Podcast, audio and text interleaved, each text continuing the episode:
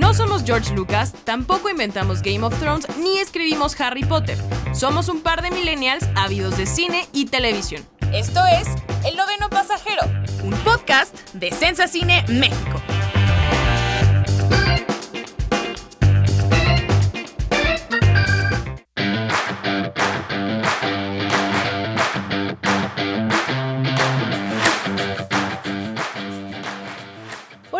De Sensa Cine México, bienvenidos a un nuevo episodio de El Noveno Pasajero. En realidad este es el segundo episodio de nuestra cuarta temporada, ya cuatro temporadas en cuarentena por supuesto, pero bueno, de eso vamos a hablar, o sea, de la cuarentena, como siempre hablamos al principio de nuestros programas, pero primero vamos con, vamos a saludar a mi co-host, a Mike. ¿Cómo estás Mike? Un día más grabando este podcast en cuarentena. Sí, tristemente tenemos más temporadas que Mindhunter.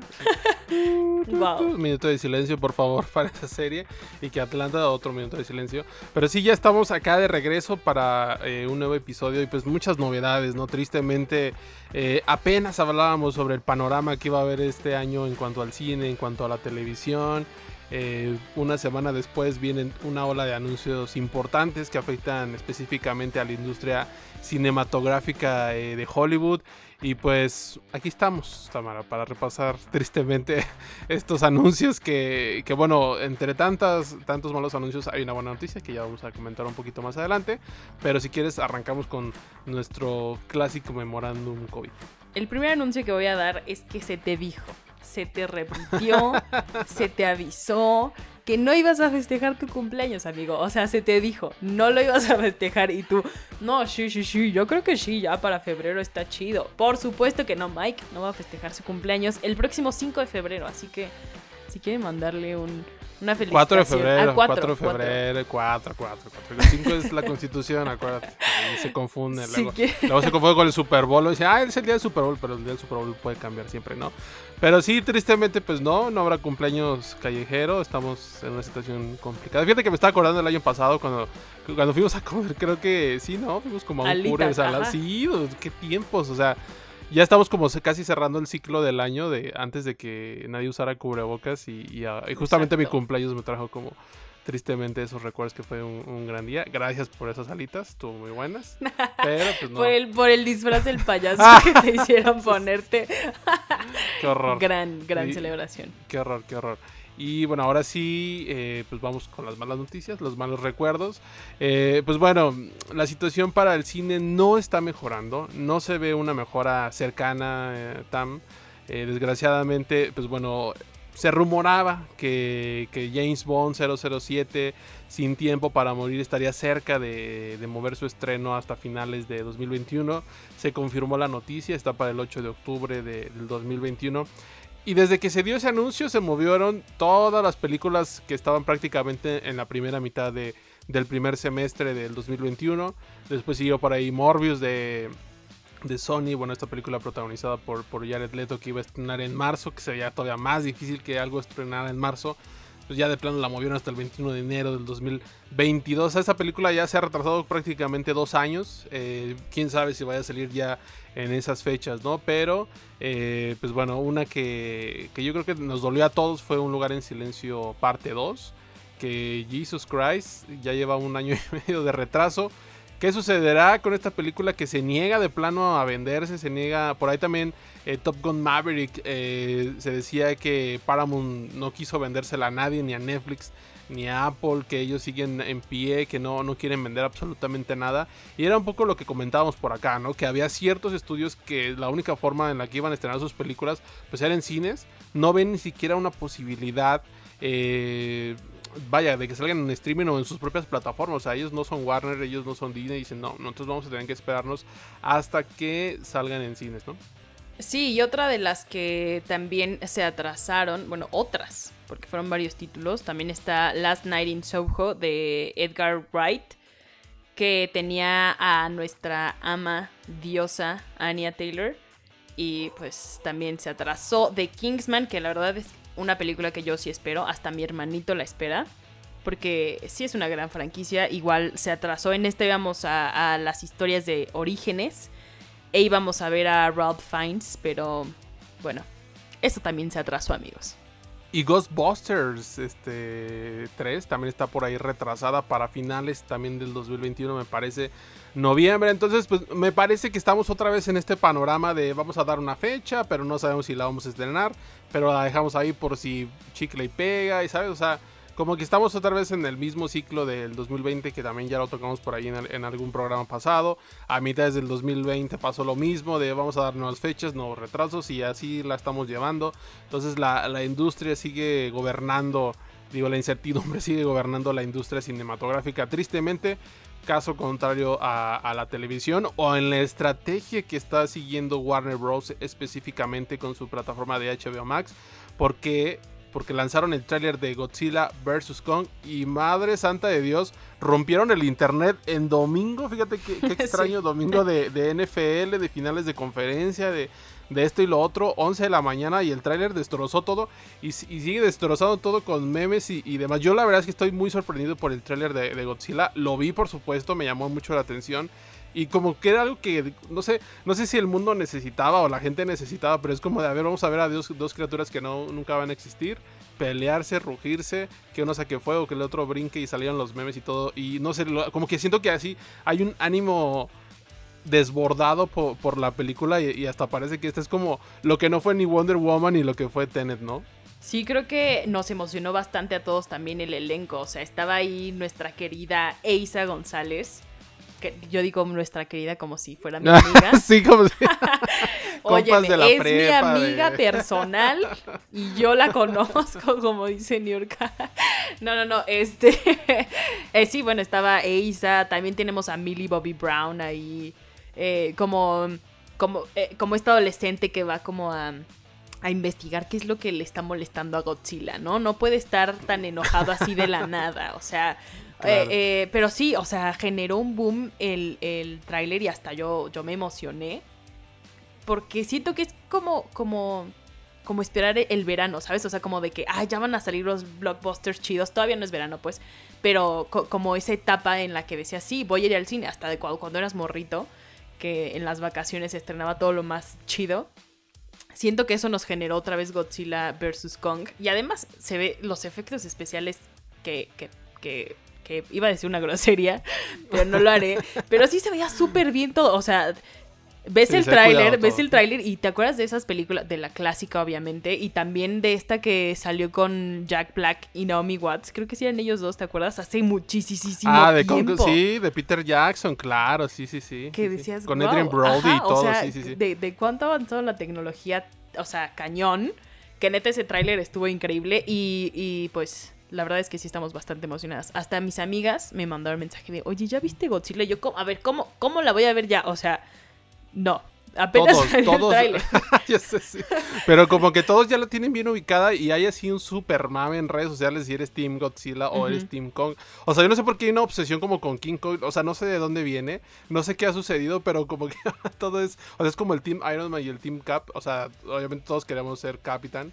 Este, y ahora todos quieren ser Kong. O sea, no sé de dónde salió como, como esta obsesión o esta, esta doctrina de, King Kong, de dónde vino, pero, pero, está increíble. Siento que le hemos dado demasiadas emociones a Kong. Y en realidad, o sea, como que no, yo le voy a Godzilla, la neta, así que... Y, fíjate que me gusta más la película de Godzilla, la, la noventera, ¿te acuerdas? Esa de... Sí, sí, esa, esa, está, muy, está muy divertida, a mí me gusta mucho. Eh, pero bueno, ahí está Godzilla vs. Kong. Eh, fecha de estreno se movió unos cuantos días. 26 de marzo era la inicial. Ahora es el 31. Sorpresivo porque me parece que ahí a Warner como que los... Como que dijeron, a ver, vamos a lanzar el tráiler y a ver qué pasa. Y ya vieron que explotó todo, que la banda lo quiere ver. Que los que la puedan ver en cines creo que lo van a hacer definitivamente. Porque esa película pues sí se ve que tiene mucha acción muy buen sonido y tiene ahí también a Dimen Michir, te faltó eh, ah, mencionarlo. Querido, eh, querido, queridas. Entonces, en México obviamente va a salir en los cines donde se pueda y, que estén abiertos en, esos momentos. No creo que haya HBO Max para esas fechas, pero eh, bueno, si hay alguna novedad, pues saben que la pueden encontrar en, en Sensa Cine. Y bueno, nada más para cerrar este memorándum, aún hay algo de incertidumbre en cuanto a los estrenos de Disney. No se sabe muy bien qué va a pasar con Black Widow. Hay una posibilidad fuerte de que sea Disney Plus. Esa es mi mayor apuesta eh, que suceda, que llegue a Disney Plus. Eh, Raya and the Last Dragon o El Último Dragón tiene estreno confirmado en cines mexicanos para el 5 de marzo. Esto es como una noticia eh, interesante porque las películas pasadas como Molan, como Soul de Disney estaban como en un divorcio temporal entre las exhibidoras de México por la decisión de Disney Plus. Entonces ahora va a salir simultáneo, va a tener un costo extra la película en la plataforma eh, Disney Plus. Y pues bueno, veremos ahí cómo le va, a ver cuántos cines logran abrir el 5 de marzo y, demás. Y pues bueno, Rápidos y Furiosos se mantiene ahí. Yo creo que no tarda en moverse igual, pero bueno, ya saben que todas estas noticias las pueden encontrar en Sensacine México, sensacine.com.mx y seguimos, ¿no? Exactamente. Y ahora, antes de terminar este memorándum, se te olvidó el espacio dedicado a las falsas esperanzas que vinieron de Warner y HBO cuando nos dijeron que iba a haber una serie de Harry Potter esta ah, semana y al final salió la directora de comunicaciones a decir, no chavos, no queremos revivir esa historia, pero igual pasa en estos proyectos que, que son como súper grandes y, y, dicen, no, no, no, no tenemos nada y de repente tres meses después ya hay. Yo creo que pasa eso, ¿eh? Como que a alguien se le salió ahí el eh, no sé, lo, dijeron por ahí el rumor y, y porque un medio lo publicó ahí muy serio como de alguien de Warner nos dijo que están platicando y, esto y lo otro y así casi de inmediato dijeron no, no, no, no, ¿cómo, cómo creen? Como dicen por ahí, como cuando el río suena, bueno. Entonces yo creo que sí, yo creo que sí, yo creo que sí hay ahí, yo creo que sí hay ahí un proyecto porque como que ahorita Warner, HBO se está, se está empezando a mover y hay una serie animada confirmada de Game of Thrones hay un spin-off, otro, otro spin-off de Game of Thrones que ya se está moviendo. O sea, no sé, como que ahorita, como que tendría sentido. Eh, o sea, yo a lo mejor sí le daría el beneficio de la duda porque como que están en este proceso de planeación. Entonces, pues bueno, yo sé que eres muy fan de Potter y que muchos quieren ver el origen de las casas y de Hogwarts y esto y lo otro, que se puede explorar por supuesto y que estaría muy padre, pero ya veremos, ¿no? Exacto, y así termina este bello memorándum, un memorándum más de COVID en cuarentena. Pero pasemos a lo importante.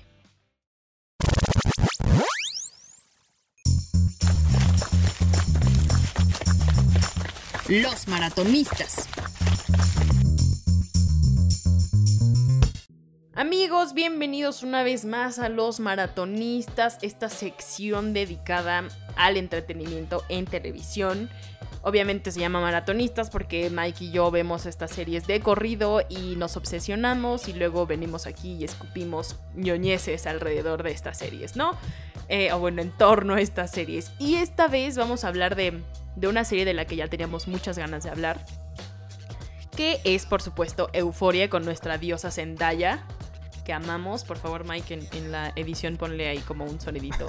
No sé, I don't know. la verdad es que yo, yo no entiendo eh, por qué no habíamos hablado de Euforia.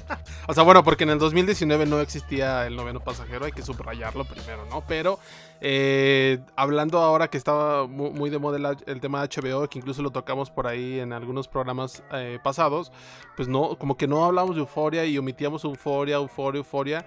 Y ahorita que la serie ha estrenado dos nuevos eh, episodios especiales, pues vaya, yo estoy completamente obsesionado con la serie, debo decirlo. Estoy fascinado y, y de verdad si a una serie en estos momentos, o sea, me atrevo a decirlo sin pelos en la boca, como dirán por ahí, si hay alguna serie en estos momentos de la industria televisiva a la que le urge una nueva temporada, no me cabe ninguna duda que es Euforia, más que Stranger Things, más que Break All Soul, de verdad es una gran, gran, gran serie, si no la han visto, por favor, háganla, háganlo, perdón. Lo encuentran en HBO Go en, México, en distintos, bueno, ahí está la, primera temporada, los nuevos episodios, por favor, háganlo. Y ese es el tema que hoy vamos a tocar. Exactamente, pero primero, dudo que haya gente que no sepa qué es euforia, pero igual, pues vamos a, hablar un poquito primero de qué, de qué es esta serie, ¿no? Y esta serie...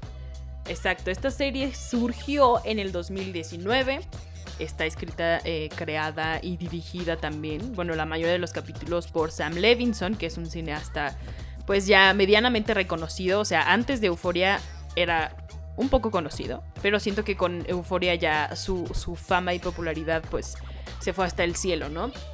Y Euforia es una historia sobre una niña, una, no es una niña, yo la veo como una niña porque tengo 10 años más que ella, pero tampoco. Pero bueno, es una chica de 16, 17 años que es adicta a las drogas y, pues a través de ella es que conocemos la historia de sus amigos, y no tan amigos, de su familia eh, y de, se tocan temas muy importantes, pero hacia allá vamos. Antes de eso queremos decir quién es Sam Levinson, porque como ya dije, es un director conocido. Había trabajado mucho con jóvenes, pero siento que como que cada tanto en, en, en, o sea, como que cada generación tiene a su propio John Hughes. No sé si te acuerdas de John Hughes de, de, de los 80, que era este hombre, ya era un señor, que hablaba de la adolescencia, ¿no? Y que la entendía como ningún otro. Era una adolescencia muy soñada, muy rosa, muy de Estados Unidos. Pero siento que Sam es, ese equivalente de John Hughes, pero en, estos 2019-2020. Pero ya es una adolescencia súper oscura, súper marcada por, por la depresión, por la ansiedad, por las drogas, por el internet, por todas estas eh, cosas que estamos viviendo y que cambian día con día. Eh, siento que ese es Sam Levinson y que ese es el, como que mm, eso hizo que Euforia pudiera entrar hasta las generaciones que ya no son de 17 años como tú y yo. Que ya, o sea, que a lo mejor y tú y yo no hicimos esas cosas que hizo Ru en la preparatoria.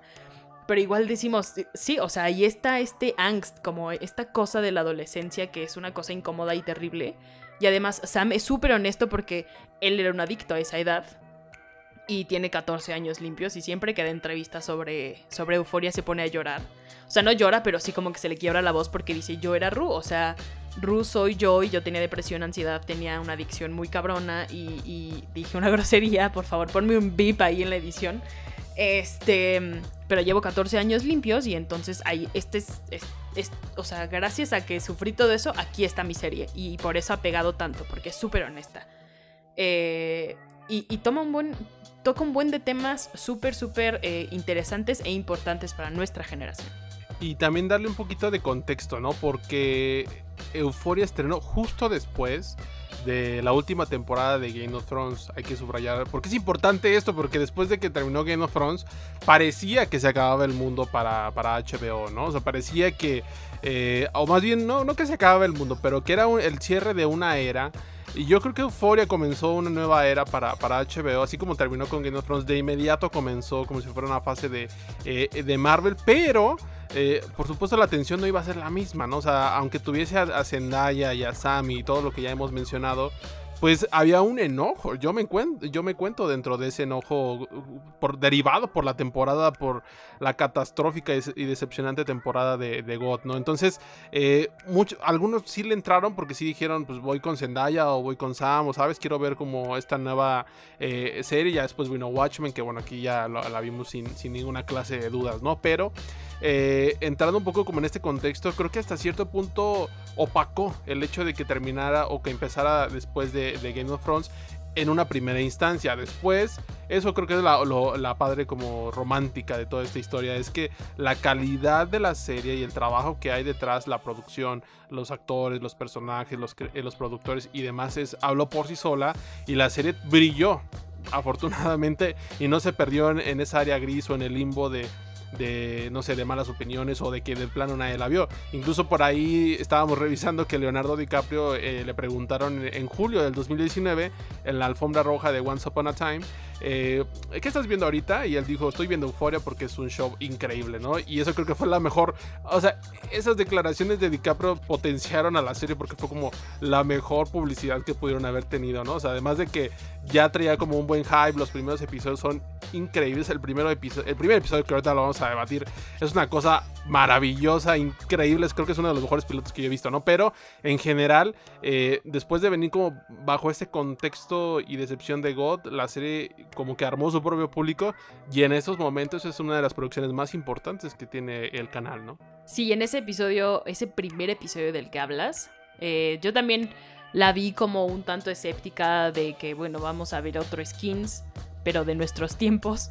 Em, pero resultó ser una cosa que te enganchó desde, desde el primer minuto y además te, te deja con un cliffhanger que, dices, tengo que seguirla viendo. O sea, no puedo dejarla aquí y no saber qué es lo que pasa con, con Rue y con, eh, con Jules y con este hombre con el que se acostó que resulta ser el padre de un niño con el que van en la escuela, ¿sabes? O sea, está súper bien armado. Sam dijo, este es, este es el episodio con el que los voy a atrapar. Y sí, y sí nos atrapó. Y ya desde ahí se ven como las cositas de las que vamos a hablar, de, de transexualidad, de masculinidad frágil, de, machismo, feminismo, de amor, eh, drogas, pero, pero sin, sin, esta onda de, de colgarse etiquetas, como hemos visto con muchas series de Netflix. Como que no, eh, eh, son muy, es muy orgánico todo. Y justamente es una serie que es fíjate, es, eh, jugar con las etiquetas lo hace de una manera increíble. Porque no me acuerdo si es en el segundo episodio cuando eh, dice, no, en el primero, en el segundo dice Ru como de, oh sí, y, me sentí increíble con las drogas. Entonces sí dices, ah, mira, está, está este glorificando las drogas. Y luego como así, 10 segundos después dice, pero me di cuenta de que no era así, ¿sabes? O sea, como que va, te va jugando como con una moral bien interesante, así como de, te puedo decir esto, pero luego te lo, voy a contrastar con este punto. Y es como un equilibrio constante. Yo coincido mucho con lo de la honestidad que, mencionas, ¿no? Porque eh, si algo yo encuentro muy valioso en toda la serie es que te muestran la juventud como yo no la haya visto en un buen rato, ¿no? O sea, a diferencia de series como Sex Education, que es, a lo mejor no es tan justo compararla, ¿no? Pero tiene una esencia muy clara, tiene un estilo muy definido, no se va a salir de ese estilo. De repente también tiene sus temas turbios y demás, pero como que la atmósfera, el tono de la serie lo encuentras un poquito más light, más, más amigable, más amistoso. Y Euforia no. O sea, Euforia sí te puede llevar ya incluso mediante el lenguaje audiovisual, el uso de las luces, de las sombras, de la música, etcétera, del maquillaje incluso, que es algo primordial en la serie a, a una atmósfera súper densa, a un tema súper complejo como puede ser la, depresión, el acoso, ¿sabes? O sea, como que eh, tiene por ahí el uso muy, muy, muy, muy padre de esto, pero sobre todo la honestidad de los temas, porque te dice, mira, la juventud es esto, puede ser esto, para alguien puede ser esto, para alguien puede ser, o sea, cada quien puede estar viviendo como sus claroscuros eh, simultáneamente, pero esos claroscuros no son para nada iguales a los que está viviendo el coreback de la preparatoria, al que, está viviendo la, líder de, las porristas, la mejor amiga de las porristas, ¿sabes? O sea, o, la, que es nadie en la escuela, o, ¿sabes? O sea, la que es nueva en, el pueblo. Entonces, como que ese tipo de cosas es una, una cosa muy bien lograda, porque si dices, bueno, a ver, el estereotipo es que, ok, el guapo de la serie es un vato que es el coreback y es el más popular de, la escuela y todos quieren andar con él, ¿no? Pero a partir de ahí juega y tiene un desarrollo súper bueno. Y así vamos construyendo, ¿no? Es como, ok, la nueva de la escuela, así es un cliché, pero ¿qué tiene, de, ¿qué tiene de distinto este personaje? Y hacen una construcción de esto. Y la que acaba de salir de rehab y todo esto, ¿no? Entonces creo que eso es algo increíble eh, de euforia, ¿no? Los claroscuros que tiene, o bueno, que están proyectados que tiene la juventud, ¿no? Obviamente lo que mencionaste del maquillaje me fascina porque fue todo un tema el año pasado y en el 2019 que yo veía a artistas eh, mucho más grandes, en serio, mucho más grandes que Rue, o sea, gente que ya casi roza los 40 años, 35 años. Eh, por, por, ejemplo, Florence Welch, que no sé si tenga 40, bueno, seguramente tiene como unos 30 algo. A lo mejor es mi cantante favorita y le estoy dando muy mala fama con que tiene 40, casi casi, seguramente tiene 30 y algo. Pero bueno, el chiste es que es gente súper alejada de los 17 años y se maquilló en fiestas como, como Euforia. Y muchos ponían en Instagram como de, ay, es un homenaje a Euforia y traían como los brillitos aquí abajo de los ojos, ¿sabes? Como los vemos durante toda la temporada. Creo que esto es algo que quería yo destacar, porque sí, soy fan. Eh, pero también eh, una cosa que decía sobre las historias de cada uno de estos personajes. Ninguna eclipsa a otra y con cada episodio vamos conociendo eh, a, cada uno, ¿no? Y Rue, que, es muy como... Muy a manera de, de literatura, Rue es el narrador omnipresente, ¿sabes? O sea, Rue va diciendo, eh, Casey era una niña súper linda de chiquita y te explica toda la historia, bla, bla, bla, y de repente así eh, en dos segundos hay algo súper horrible que pasa y dices, ok, ok, entonces ya entiendo qué pasa acá. Y así tienes con cada uno. O sea, no hay, no hay uno solo que tú digas, ay, pobrecito, pero tampoco está tan grave. No, o sea, todos tienen un issue súper clavado de, desde la infancia y también otras que, que, se, que se manejan ya eh, de, una edad más, más adulta, más grande, pues. Pero que les afectan de, o sea, súper fuerte, por ejemplo, a Kat, que es una chica que es virgen tiene mucha presión social por ser virgen y cuando por fin la pierde, como que eh, pierde esta mm, línea entre el amor y la sexualidad, bueno, el amor y el sexo más bien, no la sexualidad, el amor y el sexo como a muchas nos llegó a pasar en la adolescencia que no sabíamos qué onda. Pero también estas niñas se ven bajo, bajo el yugo de la violencia machista, ¿sabes? Y el, de esta violencia de todos los días y súper normalizada. Entonces es muy honesta la serie y sí coincido en lo que tú dices, que ninguna eclipsa a otra. Eh, pero algo de lo que yo también quería hablar es de la cinematografía y, de mm, esta manera de Sam de ponerle como dinamismo a sus, a sus tomas, a, sus historias. Eh, vemos muchos close-ups de Jules y de, y de Rue. Y, cuando están juntas, ¿sabes? Cuando están en la bicicleta juntas o cuando se abrazan o están en la cama. Y tenemos la contraparte de Rue cuando ya está a, punto de tener una casi sobredosis o, está pensando en recaer, pues. Y vemos como la cámara se aleja de Rue y, descubre como un panorama súper más grande, dándonos a entender que Rue es muy pequeña para el mundo, o sea, que ella se siente súper pequeña, que no sabe qué hacer y se siente completa cuando está con Jules. Y que de ahí se va a tomar como una, una cosita tóxica. Pero es muy importante lo que hace Sam en esto.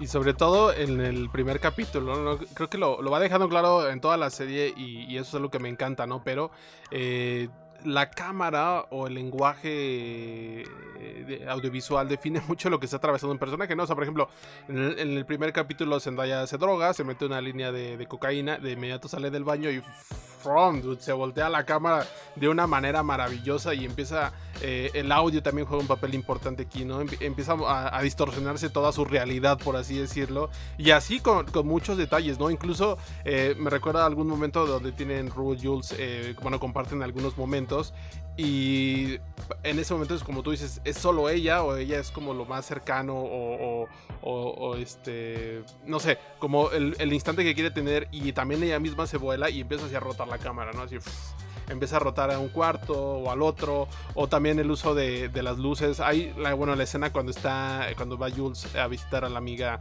a la ciudad y que están como en el antro y luego están en la ciudad, que va cambiando de luces de neón, de verde a, de verde a rojo, de rojo a azul, a amarillo y que una, en, cada, en cada cambio, en cada intermitencia van cambiando las caras de, las actrices y de la posición. Eso se me hizo así brutal, ¿no? Entonces es algo bien interesante. Por ejemplo, recuerdo también el, episodio de, de, la feria, sobre todo. Es un, Uy, no, increíble. Me, encanta ese episodio. Es, un episodio extraordinario y que ahí mismo te das cuenta cómo la cámara eh, va siguiendo o, se va adecuando a lo que están viviendo los personajes sea que dos personas estén en éxtasis, estén en una feria drogadas, estén en un carrusel eh, drogadas, en una rueda de la, de la fortuna, o sea, otros que están buscando a, su hermana que no sabe ni dónde está, u otros que están teniendo, una cita, ¿no? Entonces, cada movimiento, cada sección, a pesar de que estén en el mismo sitio e incluso compartan música, que también es otro elemento importante, pero especialmente este episodio tiene una pieza musical eh, instrumental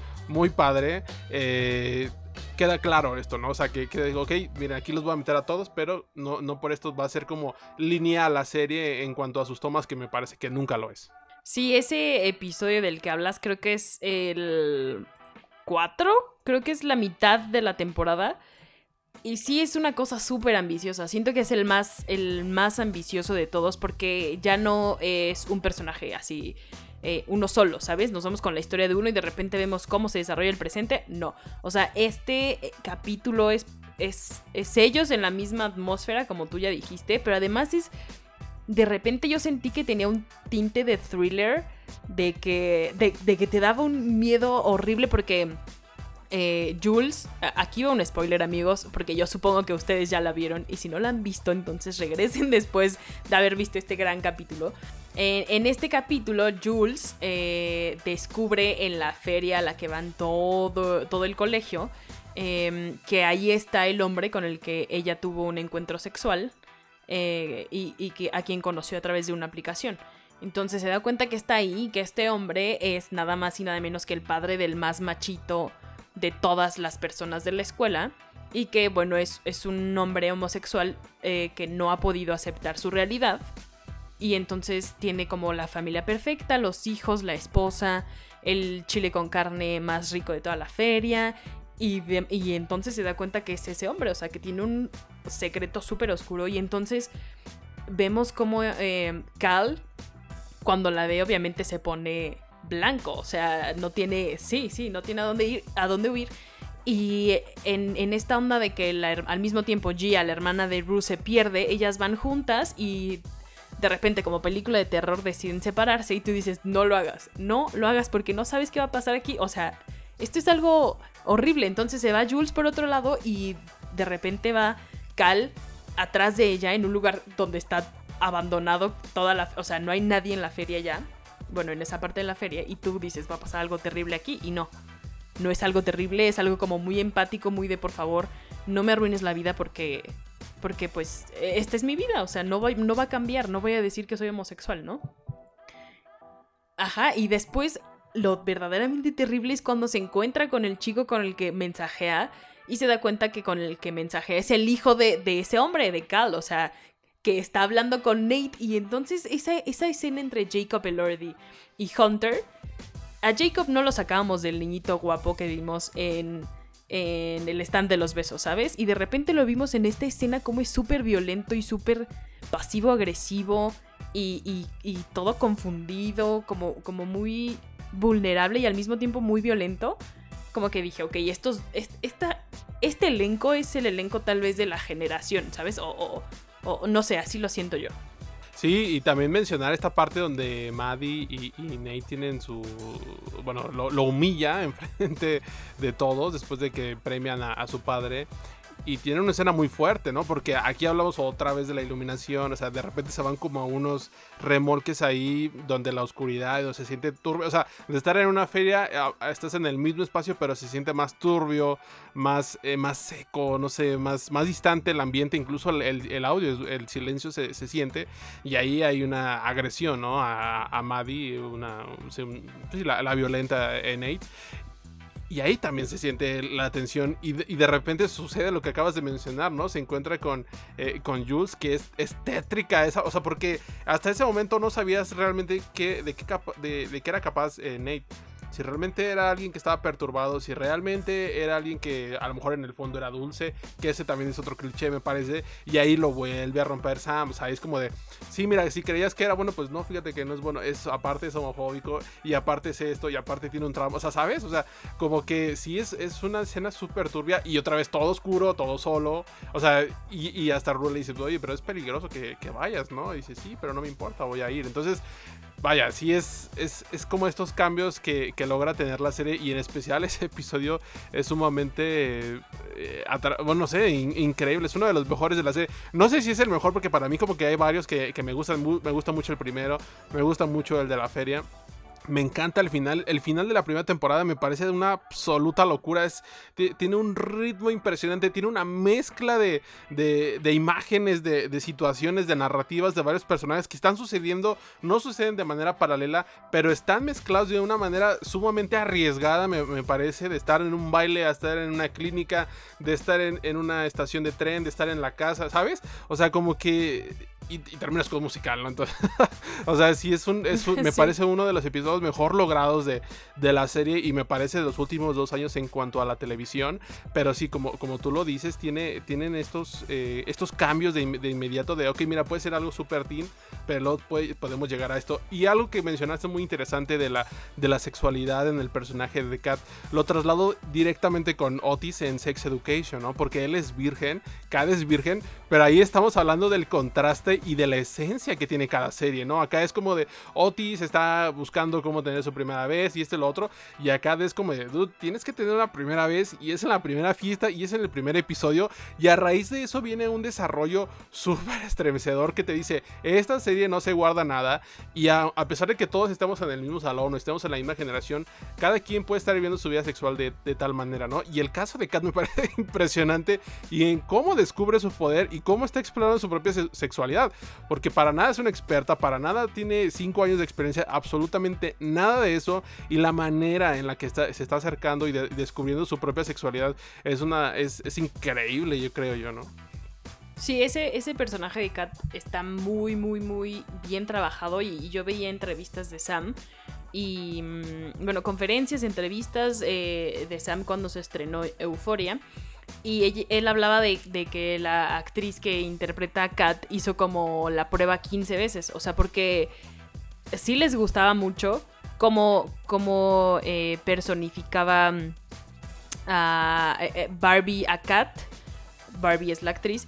pero que no terminaba como de convencerles, que, que la actriz era muy dulce, era muy linda, muy segura de sí misma y cero eh, pues se, se, empalmaba con lo que él quería demostrar en su serie, hasta que, si mal no recuerdo, eh, Sam dice que Kat llegó como a las últimas ya audiciones de a ver ya o me lo das o no me lo das, pero Kat llegó con el cabello ya corto como la vemos aquí, con el cabello de otro color, o sea, llegó como dijo ya, o sea, sí es mi papel, me lo tienes que dar. Y entonces en esa, en esa última, eh, en ese último callback fue cuando Sam dijo, ok, ya, ya, es tuyo, si eres, eh, lo lograste, es una transformación increíble y hemos empezado a agradar, entonces es tuyo. Y en cuanto a Zendaya y este último episodio que vemos de la serie, que termina convirtiéndose en un musical, que, Zendaya dices, ah, ah, le va a dar una sobredosis, está, está bien, tiene algo, ¿qué le está pasando? Y de repente termina, sí, y de repente tiene un musical. No sé si esta parte ya estaba en la cabeza de Sam desde que empezó a escribir la, la serie, pero sí siento que aprovechó muy bien las cualidades de Zendaya, porque Zendaya dice, Sam, Sam me dijo a mí que, había pensado en Rue eh, para mí, o sea, que, solo me tenía a mí en la cabeza. Y, y Zendaya se burla mucho y, le dice que no le cree, porque Zendaya, o sea, las cosas que había hecho en su carrera no tenían, o sea, tú no te la imaginabas aquí. Y Zendaya dice, no, no me puede mentir porque no hay ninguna cosa en mi carrera que tú digas, wow, esta, esta mujer es Rue. Entonces Zendaya habla un poquito de eso y dice que, que Euforia pues llegó como caído del cielo casi casi porque estaba en una situación en la que ya no sabía qué hacer porque seguía siendo como esta chica Disney, o sea, más o menos como de ese target, y además la habíamos visto en el Hombre Araña, pero, pero pues ya fuera de ahí, dije Hombre Araña como si fuera yo una tía. Bueno, la vimos en Spider-Man, y, y, pero dice que cuando cayó Euforia en sus manos y el guion, pues no pudo soltarlo y se vio con Sam y demás. No sé de dónde salió todo esto, pero quería sacarlo de mi sistema, porque siento que... Ah, ya me acordé de este último episodio del musical, y que te que vemos a estas, a estas personas con capas como, como la hoodie de, de Rue, pero esta vez sí son capas que parece más como un culto ahí raro. Y, vemos a Rue hasta arriba, encima de todos ellos, cantando con la voz que tiene Zendaya. Y si dices, esta serie debe de tener una segunda temporada. Y claro que la iba a tener, pero justo te acuerdas que el año pasado fue de las primeras series en anunciar que, pues no, que no iban a poder regresar y que no iban a terminar la segunda temporada. Sí, y, que justamente ese es uno de los grandes eh, desafíos, me parece, de este año, ¿no? Ya hemos comentado algunos retrasos, pero sí, Euforia es una serie a la que le urge una nueva temporada. HBO eh, de alguna manera ha consentido a los fans con dos nuevos episodios especiales que, mira, creo que se nota mucho eh, las limitaciones que, tuvieron. O sea, si uno compara el nivel de producción que tiene la primera temporada con estos dos episodios que son un poco más personales, un poco más íntimos, que aparte le dan un desarrollo a los personajes y por supuesto eh, pues los fans encantados ¿no? de tener algún contenido relacionado con la serie se nota una limitación en la producción, ¿no? Porque yo me he preguntado, oye, pero a ver, este, o sea, no, no había terminado de ver la primera temporada, claramente, por eso hay que ver las cosas y luego opinamos, ya lo hemos dicho. O sea, oye, pero pues es que como que Euforia no es una serie que necesita una superproducción, ¿sabes? Veo la primera temporada completa y digo, por supuesto que la necesita, ¿no? O sea, ese numerito musical que está mencionando eh, Tamara no, no cuesta tres pesos, no se hace en un día, ¿sabes? O sea, requiere tiempo, realización y mucho trabajo. Entonces, te das cuenta cómo la serie necesita tiempo para producirse. No te va a salir en un mes ese rodaje, ¿sabes? Y sobre todo la edición, el proceso, que, que también es muy compleja. O sea, no es una edición de corte y corte y corte. No, no, no, no. Hay cosas como más interesantes. Y ese es uno de los desafíos que, tiene la serie de cara a, este año, ¿no? Sí, pero ¿qué hicieron? ¿Qué hizo el, ingenioso Sam Levinson y, todo su crew? Eh, Zendaya y Jules también, bueno, Zendaya y Hunter, dijeron vamos a sacar capítulos especiales. Eh, Zendaya lo dijo, no podemos dejar la historia de Rue así, o sea, no podemos pasar tanto tiempo sin darle algo a los fanáticos, porque incluso estuvieron en, la fallida Comic Con. Em, del año pasado. Estuvieron ellos hablando. Bueno, estuvo Zendaya y me parece que estuvo mm, el actor que interpreta a Fez. No, no, recuerdo muy bien, pero creo que estaba él. Él y Zendaya estuvieron. no sé qué tan Comic Con sea Euforia, ¿eh? Creo que.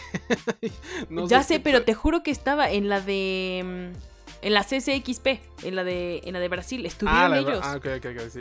Estuvieron, estuvieron ellos dos y hasta estuvo Labyrinth, que ahorita vamos a hablar también de ese increíble soundtrack. Estuvo Labyrinth este, haciendo un, bueno, un número musical, pues.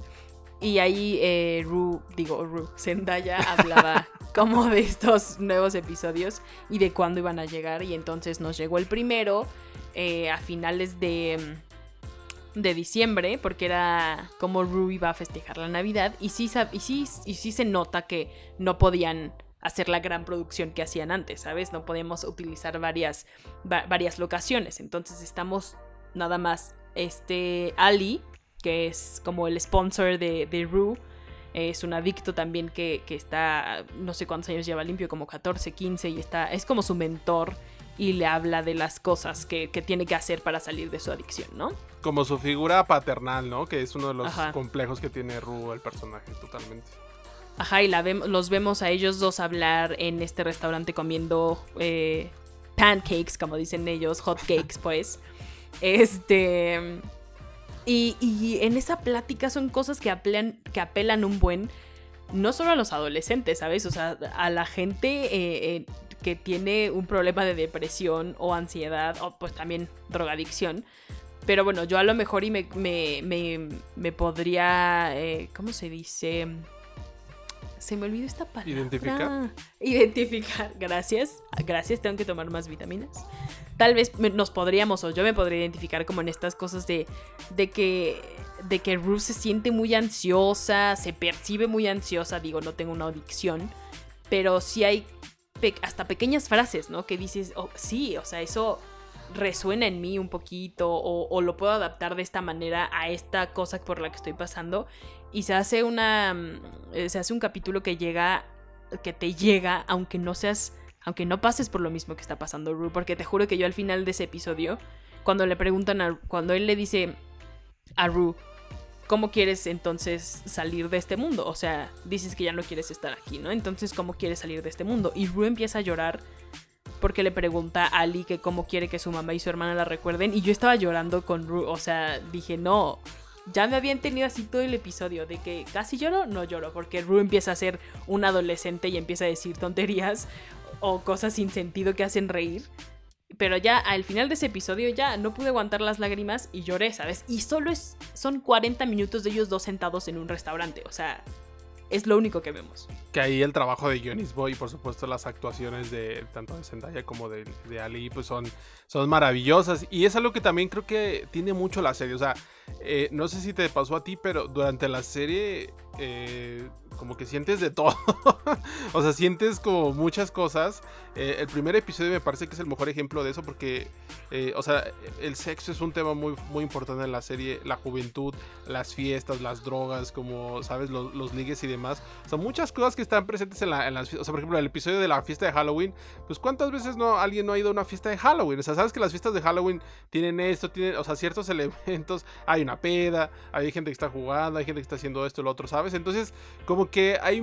La, serie te da como muchos sentimientos, pero también te, lleva al punto del episodio donde eh, eh, Rue está pa- pasando por la depresión y del otro lado tienes a Jules haciendo, o sea, de- redescubriéndose o viviendo la vida tal cual, ¿no? Entonces, ese episodio, los contrastes que tiene de, cómo vives la, depresión viendo Love Island, este, y, una en el antro y, y maquillándose, y, y, ¿sabes? O sea, es como, no sé, algo súper padre, y, y es lo que yo resalto, por ejemplo, del final que te mencionaba, ¿no? De cómo de estar en un baile de fin de año a estar en una clínica de, aborto, a estar en, en una eh, decisión difícil de vida, a estar en un partido súper importante de americano, a pasar a un momento súper crítico con tu padre y la masculinidad, que es un, es un, vaya, es que es un tema importantísimo. El, eh, bueno, no, no, es, no es el episodio, pero creo que sí, bueno, el episodio de, de, Casey con McKay, donde están a punto de tener relaciones después de ir a la, a la, fiesta de Halloween y llegan, lo humillan porque está en la universidad y el dude se queda todo paniqueado, todo traumado y luego regresa al baño y, y, el dude ahí como que, ay, fuck, esa escena es tan fuerte porque se queda viendo en el espejo y es donde la masculinidad le gana, o sea, es como de dude, o sea, Sí, dice, tengo que coger, tengo que coger, ajá, ajá, es porque, porque el manual te dice eso, porque el manual, el, el, manual de masculinidad te dice, dude, no puedes llorar, no te puedes quejar, tienes que ser, tienes que verte súper hombre con tu chava, porque tu, tu chava está súper guapa y tengo que verme súper hombre, como fuerte, tengo que ser el dude que está a punto de ser titular en el equipo colegial de fútbol americano. O sea, es, es un episodio, bueno, esa parte se me hizo realmente fuerte, porque el dude está en un conflicto y es una escena maravillosa porque frente a un espejo, se está viendo a él, se, acaba de ver humillado, transgredido, y el dude niega sus sentimientos, sale con, esta masculinidad que se impone a él. Y, bueno, ya lo, después, lo demás es historia, ¿no? Pero eh, es, es, trágico y me, y me, parece es un reflejo importante de, O sea, es una crítica importante y es algo que, yo al, menos no he visto que se tocara de una manera tan, tan, tan frontal.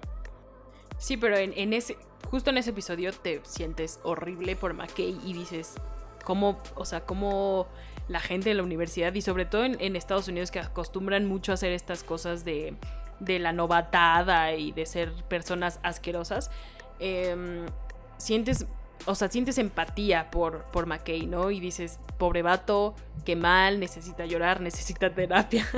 Pero después, o sea, dos segundos después, lo odias. Y yo lo odio mucho más porque digo, dude, no estás viendo la clase de violencia que estás poniendo, bueno, que, estás provocando, lo violento que eres contra tu novia, porque tu novia termina llorando, ¿sabes? Porque no está disfrutando lo que está pasando, porque porque no la deja vestir como quiere, porque le da pena que, que Casey le guste usar eh, cosas súper escotadas y minifaldas y le guste ser coqueta, porque a todas nos gusta hacerlo y no, eso no significa que la gente o los hombres tengan que propasarse con nosotras. Y, y no puedes, o sea, es estos, estos claroscuros que tú comentabas al principio, porque por un lado dices pobre vato, pero por otro dices, dude, eso no te justifica para ser un idiota, o sea, no. Y, exacto, eso que tú mencionas es súper importante porque es violentado y aparte propaga la violencia, ¿sabes? O sea, él, se da cuenta que de, que acaba de ser violentado y sin embargo lo deja de lado y sigue violentando, ¿sabes? O sea, es, vayas más gráfico no se puede ser en cuanto a eso y es, vaya, es, o sea, todo parte de una fiesta, tal cual, o sea, en una fiesta sucede todo y lo que tú mencionas de la vestimenta es súper importante. Y aparte Casey, bueno, no sé si es un spoiler, pero luego atraviesan una situación más complicada y al final él se da cuenta de que no va, no va a poder ser el gran receptor que había creído ser durante toda su vida, que había entrenado toda su vida para que llegara a la universidad y dijera, pues es que no soy el mejor, que eso también es una, es una cuestión de, de vida y de juventud, que siempre va a haber alguien mejor que las cosas no siempre van a salir como uno lo, quiere hacer, aunque haya planeado 10 años de su vida o haya dedicado toda su infancia, toda su adolescencia a algo. Es eso, porque es la vida, es estar arriba y es estar abajo y hay que saber lidiar con todo eso, ¿no? Entonces, esos temas son súper importantes, pero bueno, algunos de mis personajes que también me, gustaron mucho y, que en especial encuentro eh, divertidos y, y, también con, no sé, cada quien vive lo suyo, por supuesto, es Fez. Fez y su hermano Ashtray, que para mí es el mejor personaje en la serie. Tiene la mejor introducción de todos los personajes de Euphoria, no sé si recuerdas, que es cuando sale Rue de rehabilitación, y llega por drogas y que dije, que se le empieza a vender como de, What are you looking for? Y dice, ok, bueno, tengo, o sea, dice, bueno, quiero esto. Y dice, oh, pero tengo, tengo una, dos MTT y tengo dos MTT3 y tengo dos, y dice, pero ¿qué hace? dice, I, I, don't give a shit. solo las vendo, sí, solo las vendo. Dice, no sé, pero la gente de Florida las consume, entonces yo las vendo. Entonces, si quieres, este, órale, ¿no? Entonces es el mejor intro, ya después tiene como, momentos más divertidos, pero sí, Es, el mejor personaje. no es el mejor, Sí, pero tiene momentos muy divertidos que, que, dices, este, este morro, ¿qué onda? Pero también él y su hermano tienen momentos súper... Em, eh, no sé cómo... O sea, que me sentía hasta asfixiada, o sea, muy inquieta, pues me sentía inquieta en este episodio donde Rue, como toda eh, persona adicta que no entiende, o sea, que no, no escucha, o sea, no, no, no analiza lo que está pasando y entonces hace lo que hace porque necesita drogas, ¿no? Entonces en este capítulo donde, donde Fez le dice, tienes que salirte porque van a venir eh, las personas que me venden la droga y tengo que pagar y bla, bla, bla. Y, no son tipos con los que quieras tratar. Bueno, total, la Rue se queda ahí, le dice, cállate, no te muevas, no digas nada y quédate ahí sentada. Bueno, al final pasa que este dude que le vende la droga a Fez es súper como acosador con, con Rue y te, y te juro que la estaba viendo con mi mamá y mi mamá se paró. Me dijo, no la puedo ver, no, no puedo ver esta parte, me avisas qué pasa porque no entiendo estos jóvenes, así como señora, no entiendo estos jóvenes. Pero es justo lo que dice Sam, o sea, voy a hacer que la gente grande la vea, porque ahí, van a estar, o sea, mi mamá tiene 46 años y ahí estuvo y se echó toda la temporada, ¿sabes? Y el capítulo especial, porque quería saber qué pasaba. Pero bueno, ahora pasando un poquito al soundtrack del que tú querías hablar, eh, un increíble soundtrack y además está supervisado, también fue supervisada la primera temporada por Jen Malone, que eh, supervisa Atlanta. Entonces ya te habla de una persona que sabe qué está haciendo, ¿no? Y, y, de nuestro dios Labyrinth también, que tú querías, tenías hartas ganas de hablar de Labyrinth. sí, bueno, yo no lo conocía, debo, debo decir eso, pero eh, pues de alguna manera Euphoria forma parte de, pues, de esta ola de series que desarrolla su propio soundtrack que lo desarrolla específicamente para algunas situaciones, para pasajes que, para su narrativa, que complemente la imagen, que complemente el sonido que ya se está viviendo y sobre todo la, lo que viven los personajes, ¿no? Entonces es un soundtrack extraordinario, el original, porque también hay muchas canciones extra que están ahí, creo que ahí está Rosalía, está Billie Eilish, está... Uy, claro que yes. Tenemos Bobby Bomack incluso, ¿no? Con ahí Fly, Fly to the Moon. Eh, tenemos de todo tipo de canciones. Eh, es una joya, el soundtrack. ya, esa era toda la participación. Pero es toda mi aportación. Sí, y te juro, y en, aunque no me creas, te juro que estuvo en la CCXP y cantó, pues, eh, la, la, canción de, del, de la serie, ya sabes, Feel the Morning. Ya, no me voy a poner a cantarla, porque por supuesto me la sé. Pero sí es muy, muy teenage, eh, angst y, y demás la canción. Y sí, bien dices tú, nuestra diosa también. E, en este episodio he designado a muchas personas como dioses. Porque es cierto que, están haciendo cosas muy cool. Eh, pero Billie Eilish y Rosalía hicieron el soundtrack especial para el episodio especial de Jules. Y es esta, esta canción eh, como de dos amantes que se están... Dos mujeres que se están preguntando si todavía tienen cosas en común. Es un reflejo de la relación entre Jules y y Rue. Entonces está increíble. Tenemos a la Rosalía hablando ahí en español también. A Billie Eilish intentando hablar en español. Eh, y ya, pues joya, joya también amigos. Increíble soundtrack que también parece que la, serie podría funcionar como plataforma, ¿no? Para estos nuevos lanzamientos musicales que, bueno, por supuesto, creo que la segunda temporada va a tener mucho más de esto. Obviamente esperamos un soundtrack igual con esa calidad que ya, ya has mencionado y que si alguien no ha visto Atlanta y está escuchando esto, por favor vean esa serie que también seguimos esperando nuevas temporadas, están en camino, esperemos. Pero sí, como, como tú lo mencionas, es un, es un soundtrack muy rico. Eh, que también pues te dan ganas de bailar, ¿no? De repente es como de, hey, bueno, así, hey, yo, yo, o sea, bueno, canciones como sí, Still Name, What I'm Looking For, o sea, no sé, como varias, varias ahí eh, rolillas que, que, se le quedan a uno, ¿no? Y que de inmediato, o sea, literal, sí es como que, a ver, acabas de ver los primeros ocho episodios y quieres buscar el soundtrack, o a lo mejor estás durante el mismo episodio el mismo Shazam, o no sé, porque de verdad hay canciones muy buenas que a lo mejor escuchas 15 segundos de la canción y dices, quiero escuchar la canción completa, ¿no? Pero no quiero dejar de ver la serie. Entonces, aguántense, hay una playlist bastante grande en Spotify que pueden encontrar sobre Euphoria 2020. Sí, pero justo esto es ah, ya para, para, cerrar este episodio. Eh, quería mencionar que esta no es la primera vez que hace esto HBO de realizar, eh, de utilizar sus series para dar como entrada a grandes eh, artistas, porque no sé si te acuerdas que hicieron lo mismo en la última temporada de HBO. Digo de HBO, en la última temporada, en la última temporada de Game of Thrones. Y cada episodio tenía una canción especial. Y salía ahí Florence and the Machine y creo que Rosalía, no estoy segura, la neta no me acuerdo. Pero tuvimos varios. Ah, y salía Ed Sheeran. Ed Sheeran salía en la 7, creo, ¿te acuerdas? En la, en la temporada 7. Sí, Ed Sheeran, acuérdate que salió por ahí, ¿no? Entonces sí. Pero oye, a ver, estás despidiendo esto y no hemos hablado de la diosa mayor de. Bueno, las diosas mayores de la serie. Estamos hablando de Zendaya. Ya diste una introducción de Zendaya, pero no has hablado completamente de Zendaya. Y ahora sí, por favor escuchen esto. Si ustedes creían que Zendaya era solo Spider-Man y era solo Disney, no saben de lo que se están perdiendo. Porque de verdad llegó un punto, yo recuerdo cuando se estaba transmitiendo la serie, donde todo el mundo hablaba de Zendaya, Zendaya, y, salía Zendaya en, este, en Halloween y en este episodio de la depresión y en la feria y esto y lo otro.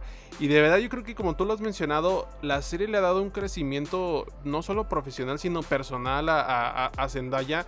En esos momentos, por supuesto, es una de las personas más, eh, no sé, con mayor influencia en el mundo del entretenimiento de verdad. si Zendaya pone mañana una foto de, oigan, segunda temporada de Euphoria, el mundo explota de verdad. O, si sube una foto de, no sé, de su perrito o, ella cocinando, lo que quieran, la, gente explota y de verdad eh, se ha convertido en un referente indiscutible ya de, una generación como tú lo has mencionado, ¿no? Entonces, a mí me da mucho gusto por ella y hay algo que me da, o sea, creo que esta madurez de la que estoy hablando se refleja mucho en lo que declaró hace poco, ¿no? Que, bueno, va a estrenar una película en Netflix con John David Washington que se llama Malcolm and Mary, dirigida por Sam Levinson, nada más y nada menos, 5 de febrero. Ese es el 5 de febrero para que no olviden eh, esta fecha qué platillo, ¿no? O sea, qué, qué, qué cosa. Esta película la hicieron durante la cuarentena. Entonces, uno puede esperar todo de esa película. Gente que vio Euforia puede esperar lo máximo de, de, de Malcolm and Mary, que ya también tiene muy buenas opiniones. Nuevamente están alabando el trabajo de, de Zendaya, ¿no? Pero me parece que Euforia se ha convertido en un proyecto muy personal para ella. No solo para ella, me parece para Hunter Schaffer, que interpreta a Jules, y a todos los actores y los involucrados, porque encuentro como una. Eh, como, como estos proyectos tan personales que, luego no se logran, eh, no vemos tan seguido en la televisión, me parece. O sea, por ejemplo, Atlanta es, me parece que es uno de ellos. The Left Towers, que también es de HBO. Me parece que era un proyecto que decían los actores queremos hacerlo y, por eso Max Richter estuvo haciendo ahí la música y hizo unas piezas fenomenales, ¿no? Entonces, eh, son como estos proyectos que suceden como cada cierto tiempo, donde sí ves un compromiso y un amor sobre todo de los, de los que están involucrados hacia el proyecto. Y, me y es ahí donde yo recalco la importancia de que esta serie le urge una nueva temporada, porque hay un compromiso claro, porque hay una intención clara de lo que se quiere decir.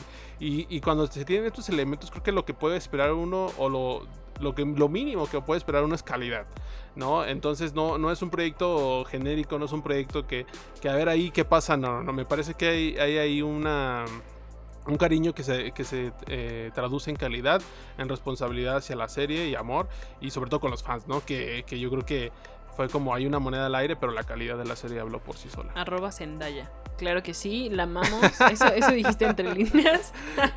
Amo a Zendaya. Y sí, la amamos. También a Hunter, que ahora, bueno, que siempre ha sido un activista por los derechos de la comunidad LGBTQ. No estoy diciendo las siglas completas, eso es una irresponsabilidad por parte mía. Pero, pero sí, Hunter es, un, es, es una mujer que, que pues, aunque no a pesar de que su carrera no empezó como en la actuación, por así decirlo, o sea, no tenemos mucho tiempo de haberlo conocido a este nivel. Siempre ha sido una persona que, era modelo, o bueno, es modelo, y habla desde su trinchera, desde modelaje, hablaba sobre la transexualidad y ahora ya está en, pues, en una plataforma como Euphoria y HBO. Y, y pues sigue siendo muy responsable como con sus, sus ideales y y con esta con esta confusión que tiene la gente al entender que las mujeres transexuales son mujeres, que, no, no se les va a decir no mujeres, hombres, lo que sea, que, que tu abuelo, el, machista que no entiende este mundo, diga. Em, creo que Hunter está haciendo un gran trabajo, además de, de, hacer un increíble trabajo en actuación en la serie, está haciendo un gran trabajo hablando eh, y siendo tan joven, o sea, tiene 22 años, ¿sabes? Tiene básicamente el mundo a sus pies ahorita y está muy, muy chido que utilice su plataforma para cosas que sí necesitamos, ¿sabes? Que más allá de una serie, necesitamos gente que esté hablando sobre eso y eso está muy cool.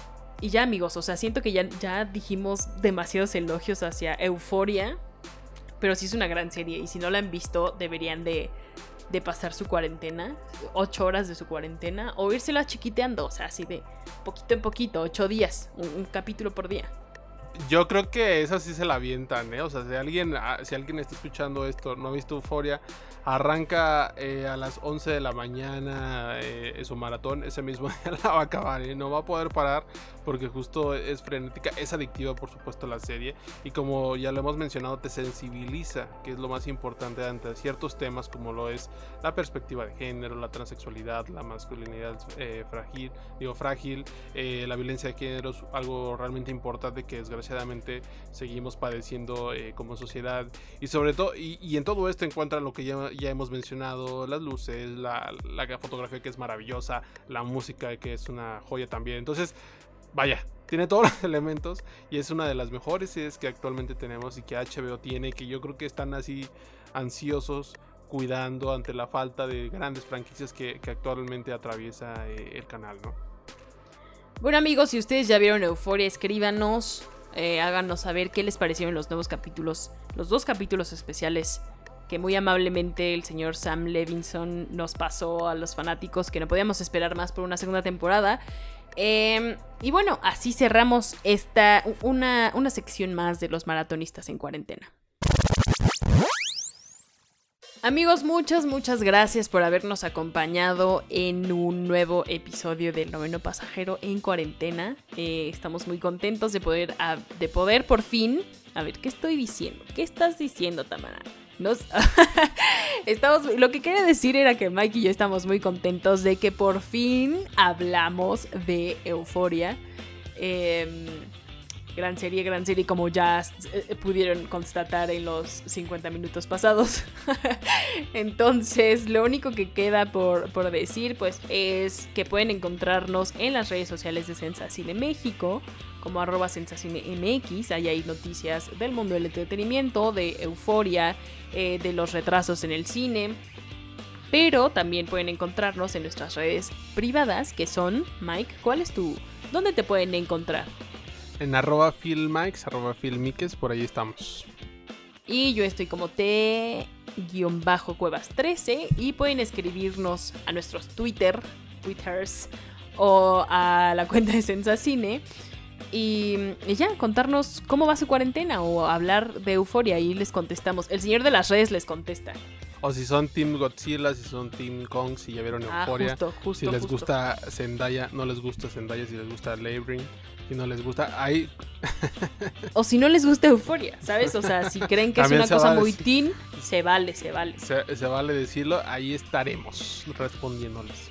Muchas gracias por habernos acompañado en otro programa. Yo soy Tamara Cuevas. Yo soy Miguel Martínez. Y no se olviden que ustedes son el noveno pasajero. Adiós. Bye.